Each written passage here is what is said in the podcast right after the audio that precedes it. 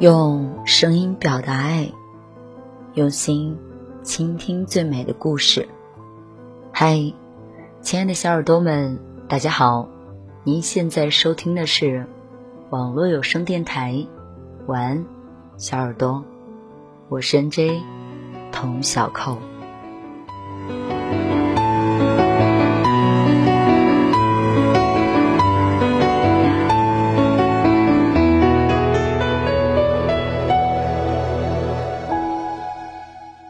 今天继续为大家分享丁丁章的书《人生需要揭穿》第四十六篇故事《皇后小姐的遗照》。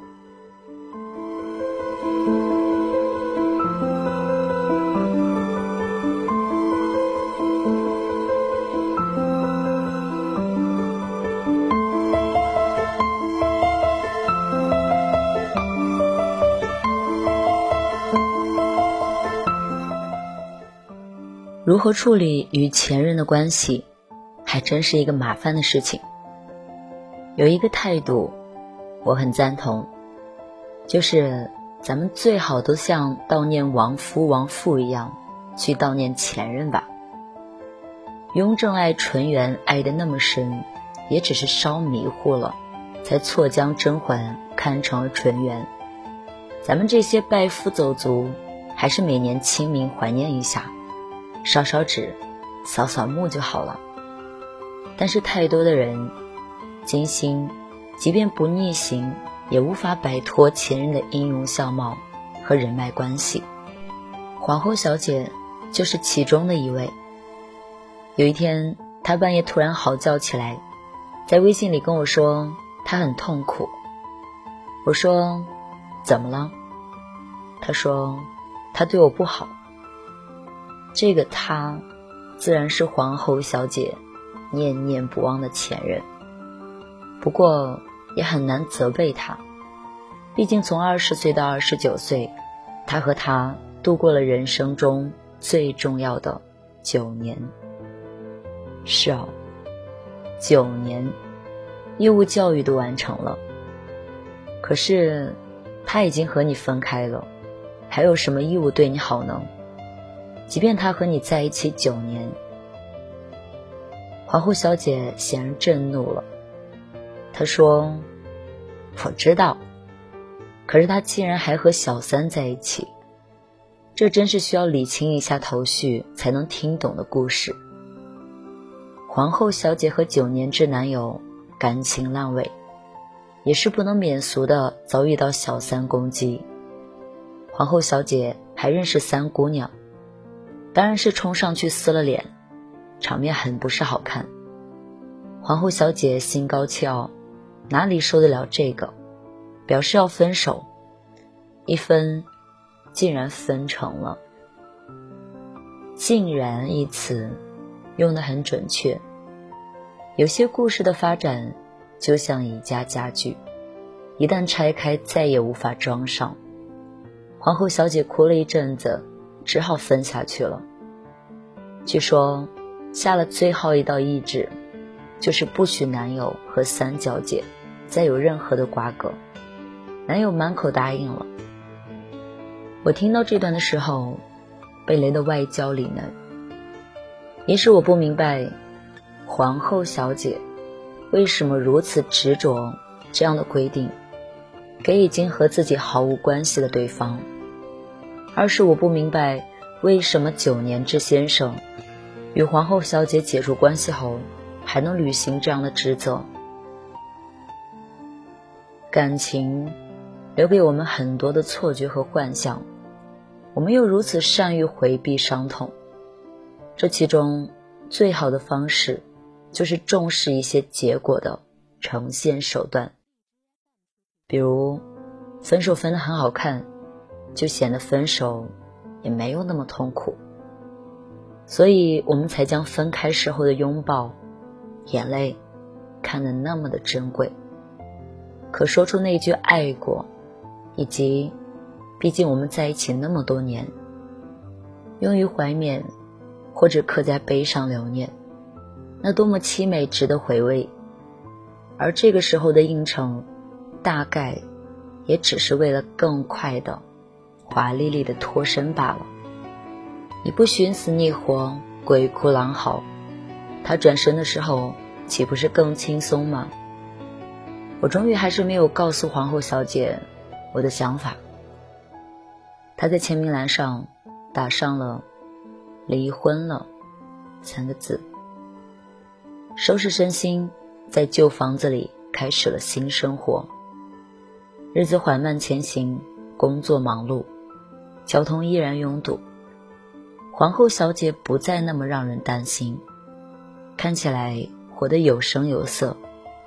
直到这个午夜，微信响起，他才告诉我，原来九年之男友不定时的环绕，阴魂未散。金星逆行的五月，他甚至约皇后小姐逛街吃饭，这在皇后小姐看来，当然是死灰将要复燃的念头。也在此时，他发现九年制。和三小姐并没有断绝来往，还去北海公园划船了。那可都是我和他北海公园划的船呐！皇后小姐愤怒，当然不只是一纸碑不执行，还有这些被侵犯的细节重装上阵，再度归来。可是。他真的有和别人上船的权利啊，甚至上床的权利。我愿意做这样的恶人，以便唤醒皇后小姐，避免再受伤害。人生的意义是不停的去学习体验，可是我们不能陷入死循环，总是摔倒在同一个坑里。而他到底是什么意思？那其实并不由你控制，他再度回来，或许出于一种惯性，你的态度，也许让他觉得和你做亲戚般的好朋友，也说不定。遗憾的是，皇后小姐没有问出那句话，要么复合，要么滚。说起来并不容易。但其实每个分过手的人都知道，切断感染源是多么的重要。这样一个九年间与你朝夕相处的人，分手以后，以另外一种身份重新冲击你的生活，显然你并没有做好准备。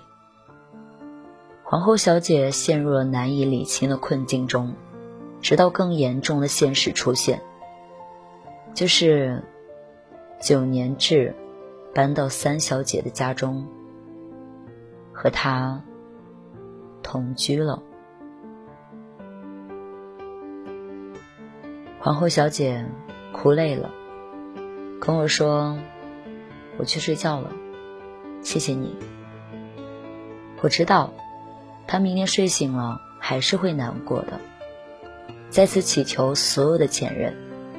请你们在没有办法捡回旧爱的时候，把自己放远一点。而所有遭遇旧爱回头的姑娘们，你们也仔细的看看，他到底是真的要回头，还是按照习惯穿穿舒服的旧鞋子，并依照你们的内心跟他说：“回来吧。”或者滚。任何暧昧都不是凭空出现的。你说暧昧的困扰，必是你愿意，因为真相就在那里，你却就是不愿意看见。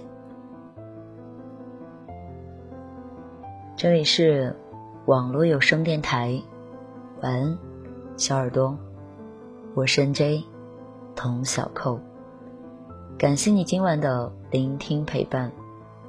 我们下期节目。再见，祝你晚安，好梦。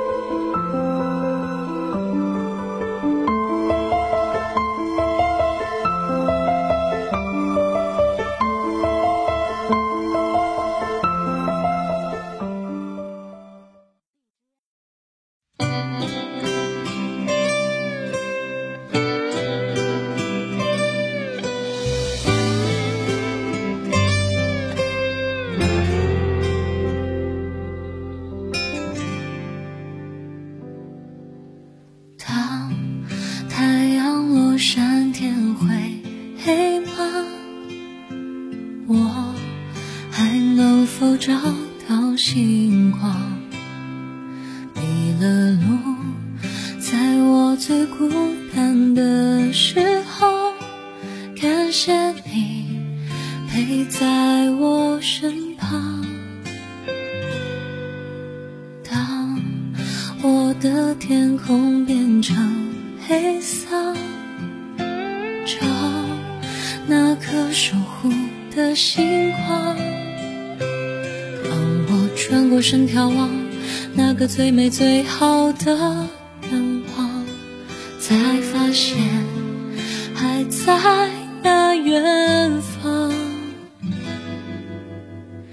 你是我眼中的山川和海洋，比星空还明亮，为我指引着方向。这路上。会有风浪吗？我不害怕，因为有你给了我最温暖的力量。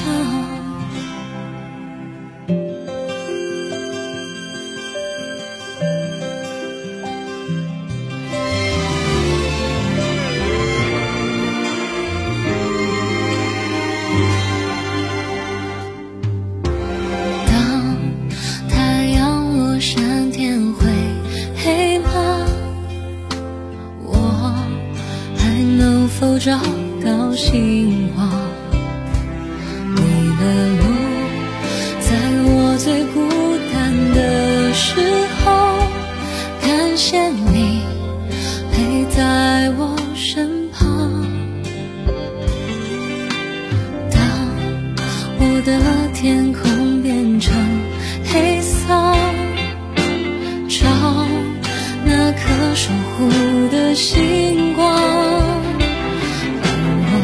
身眺望那个最美最好的愿望，才发现还在那远